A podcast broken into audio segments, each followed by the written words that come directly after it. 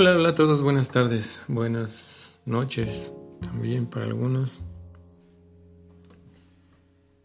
Seguimos con la lectura del capítulo 2 de la Bhagavad Gita, tal como es, texto 59. Ya estamos a muy pocos versos de terminar este capítulo, que es uno de los más grandes, no es que el más grande. Eh, y esto es porque, bueno, es un resumen de todo lo que vamos a, eh, vamos a, escuchar, leer a través de los diferentes capítulos.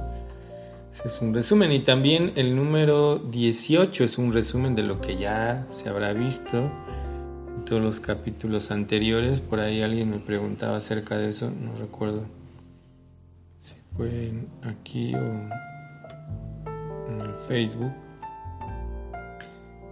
Eh, que en algún momento se menciona que la Bhagavad Gita termina en el capítulo 17 y eh, que quien había escrito el capítulo 18. En realidad también está el 18 en la Bhagavad Gita, solamente que es un repaso de temas que ya se tomaron con anterioridad, por eso tal vez se menciona que hasta ahí llega, pero no es que que se terminó como tal, sino que siguen las instrucciones, sigue el recordatorio, sigue el, puntualizar algunos eh, elementos dentro del conocimiento. Y bueno, estamos en el capítulo 2 de la Bhagavad Gita, tal como es texto número 59. El sánscrito dice Vishaya Vini Bhartate Niraharasya Dehina Rasa Varyam Raso Piyasya Param Dristua Nivartate. En esta ocasión leímos muy despacio, muy lento para que puedan seguirlo. Y por ahí pueden hacer de nuevo esta práctica que hemos estado haciendo en algunos audios. Eh, de tomar alguna de las palabras para que podamos recordar. Hay una no sé tejina que quiere decir para aquel que está dentro del cuerpo. A veces se traduce como aquel que posee el cuerpo de Gina, que eso se va a repetir mucho. Mucho, mucho. Traducción y significado por Bhakti Vedanta Swami Prabhupada. Al alma encarnada se la puede alejar del disfrute de los sentidos, aunque el gusto por los objetos de los sentidos aún quede en ella. Pero, al experimentar un gusto superior y dejar por ello semejantes ocupaciones, su conciencia queda fija. Significado. A menos que uno se sitúe en el plano trascendental, no es posible dejar de complacer los sentidos. El proceso de la restricción del disfrute sensual mediante reglas y regulaciones es algo así como restringirle cierta clase de alimentos a una persona enferma. Al paciente no le gustan tales restricciones ni dejan de gustarle los alimentos. De igual manera, la restricción de los sentidos mediante algún proceso espiritual tal como el Astanga Yoga que comprende el yama, niyama, asana, pranayama, pratyahara, dharana, dhyana, etc. Se recomiendan se recomienda para personas poco inteligentes que no conocen nada mejor, pero aquel que ha probado la belleza del Supremo Señor Krishna en el transcurso de su avance en el proceso de conciencia de Krishna, pierde el gusto por las cosas materiales muertas. Por consiguiente, las restricciones están hechas para poco inteligentes y neófitos en la vida espiritual. Y esas restricciones son buenas únicamente hasta que uno saborea de hecho el proceso de conciencia de Krishna. Cuando uno verdaderamente está consciente de Krishna, de forma automática dejan de gustarle las cosas desabridas. Ok, entonces Prabhupada nos está mencionando lo que eh, mencionamos en el audio anterior acerca de, que en todos los procesos hay, hay eh, una manera de llegar a, esta parte disciplinaria, de, como Prabhupada habla acerca de, las reglas y regulaciones, y acá se está dando un ejemplo de la Stanga Yoga, donde los primeros eh, de lo que habla, eh, se hablan los Yoga Sutras, eh, Patanjali es llama y ni toda cuestión de qué hacer y qué no hacer dentro de nuestra práctica. ¿No? Y ya después viene todo lo demás, eh, los asanas, pranayama, pratyahara, dharana, dhyana y después el samadhi. y Prabhupada dice que es para personas que tal vez no han entendido cuál es el objetivo de todo eso. Por eso es que eh, dice que no es para personas eh, que no son tan inteligentes, no en el sentido que está menospreciando, sino que eh, para una persona, eso está hablando para una persona, de una persona que ya está en una conciencia muy, muy, muy superior y que llega a un punto en el que esa persona no necesita eh, todo esto de restricciones, sino que en realidad él, eh, él las hace o esta persona las hace, ella o ella las hace de una manera natural, ¿no? que ya entiende eh, que, todo eso se va adquiriendo de acuerdo al mismo camino. Y, como Prabhupada menciona y como acá se está mencionando, que unos, tal vez el alma que está en el cuerpo se la pueda dejar, alejar del disfrute material, mm, eh, aunque en realidad aún tiene esa atracción, pero si esa persona experimenta un gusto superior, es decir, que empieza a, experimentar la conexión con la divinidad, la conexión de esta parte de la conciencia divina, de la conciencia espiritual, ya no necesita que alguien, digamos, que en este caso haya como ciertas reglas, ¿no? ¿Por qué? Porque ya entiende que existen y que están ahí. Eso en ese sentido, ya la persona lo hace eh, eh, de manera natural, como cuando uno eh, está aprendiendo a manejar automóvil, al principio entiendes que hay que, llevar un cierto mecanismo, que, presionar el, para hacer los cambios hay que presionar un cierto pedal primero, mover y así todo eso es un mecanismo, todo eso igual de la misma manera. En la vida espiritual al inicio uno tiene que ir, pero como digo, en realidad todos nosotros estamos en ese proceso recién empezando de, tenemos que llevar este mecanismo o esta disciplina que se llama sadhana.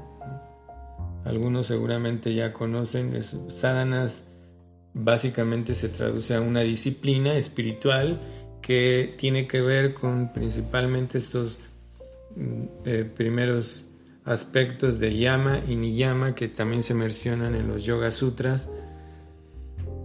Y eh, todo eso gradualmente nos va a llevar a un punto donde ya no, como de nuevo ese ejemplo, ya uno lo hace de manera automática, no es que estás pensando, ¿no? como al principio cuando estás aprendiendo a manejar, estás pensando en las reglas de, de cómo se deben hacer los cambios dentro del coche, cómo se frena, en qué momento, todo eso, ya no uno no lo piensa, simplemente lo hace de manera automática. Así es que a eso es a lo que se refiere, que una persona que es neófita en ese sentido, pues, que, no ha adquirido suficiente conocimiento, o sea que, como menciona Prabhupada, que es poco inteligente en ese aspecto, en esa práctica, entonces nosotros gradualmente, eso se, llama dentro del proceso espiritual, sadhana, de nuevo, ¿no? Eh, y que eso gradualmente nos va a llevar a desarrollar espontaneidad, es decir, que ya no, no, tiene que ser una cuestión de reglas, es decir, como meditar por la mañana, esa parte se llama, eso es lo que se menciona como gusto superior, ya la meditación no, o nuestra práctica no es ah, como una cuestión obligatoria, una cuestión de disciplina, sino que ya uno adquiere un gusto por eso ya uno sabe que si uno no medita por la mañana, eh, el día es muy complicado para uno. ¿Por qué? Porque la mente, como de nuevo, como lo que mencionábamos, a través de la meditación, de la contemplación, a través de recitar mantras, oraciones, la mente se empieza a purificar con lo que mencionábamos audios anteriores. Y de esa manera eh, la mente está tranquila. La mente no nos va a estar eh, de nuevo, ¿no? Como atrayendo a los objetos, ¿no? Deseando, teniendo aversión, o estar atormentándonos todo el tiempo. Y eh, a través de todas esas prácticas, la conciencia, la mente queda fija en la trascendencia. Es que es, importante. También tener una, vida con ciertas prácticas eh, regulatorias o, reguladas o el sadhana, de tener eh, un, un, horario de las cosas que uno hace por la mañana, como nosotros en la práctica durante, o antes de que, que aparezca el sol, es un mejor horario para meditar, ¿no? La mente está en un estado de tranquilidad, así es que es más fácil hacerlo, meditar durante la mañana, durante 15 minutos, 20, 30. Y también eh, adquirir un poquito de este conocimiento, tal vez de escuchar los audios o de leer también de manera individual los libros. Este libro de la Bhagavad Gita es muy bueno porque cada día nos puede dar una excelente enseñanza y tener también un poquito de acondicionamiento físico, ¿no? buscar una cuestión de buena alimentación, todo eso, sadhana, todo esa aspecto, también tener nuestra forma de, conectarnos con la divinidad a través de lo que nosotros podamos, como nosotros lo, contemplamos, como nosotros lo, vemos, ¿no? A Dios, hacer, hacer oraciones, hacer una pequeña ofrenda dentro de, dentro de este sadhana se llama puyas, ofrecer algún, algunos tipos de elementos, a la divinidad, todo eso. Es importante porque es parte de ese gusto superior, ¿no? ya no es como una cuestión obligatoria, sino que ya uno va adquiriendo, como dicen, este gusto superior. Y de esa manera realmente los sentidos se pueden usar, como se estuvo mencionando anteriormente. Uno está usando todo en ese, en ese proceso espiritual, en el proceso espiritual. Eso se llama Vaidhi Sadhana Bhakti, ¿no? Eso se Vaidhi Sadhana Bhakti. una disciplina que nos va a reconectar con la divinidad a través del Bhakti. Eso es importante que nosotros tengamos una rutina simple, es sencilla, pero que sea importante dentro de nuestra vida, ¿no? Así como nosotros tenemos nuestra disciplina de levantarnos, hacer, tener nuestro baño, que es muy importante por la mañana, una alimentación adecuada, porque todo, todo tiene, todo, todo es una meditación, porque te levantas, bueno, más bien duermes desde un día anterior con una mentalidad correcta de lo que va a ser tu día siguiente. O sea, ya estás mentalizando todo eso para tu próximo día. Cuando uno se levanta, pues uno da gracias a la divinidad o, una oración, lo que ustedes gusten, uno ya está, ya está adecuando incluso el horario, ¿no? Porque dice, ah, bueno, yo me voy a, dormir a tal hora para levantarme eh, y darle un tiempo a, a, mi día de la meditación. Ya uno está planeando, es muy importante. Es que uno ya tiene ese enfoque, entonces uno se levanta ya con un enfoque de bañarse para limpiar el cuerpo, no solamente de la cuestión de, la suciedad, digamos, burda que uno segrega durante la noche, sino también la mente, el cuerpo sutil, se limpia con el agua. Hay ciertos elementos purificadores, entre ellos el agua, y el baño es importante en la mañana, despeja, aclara la mente, también nos, nos limpia el cuerpo sutil, es, bastante bueno. Después ya uno a través de eso puede tener su sesión de meditación. También uno,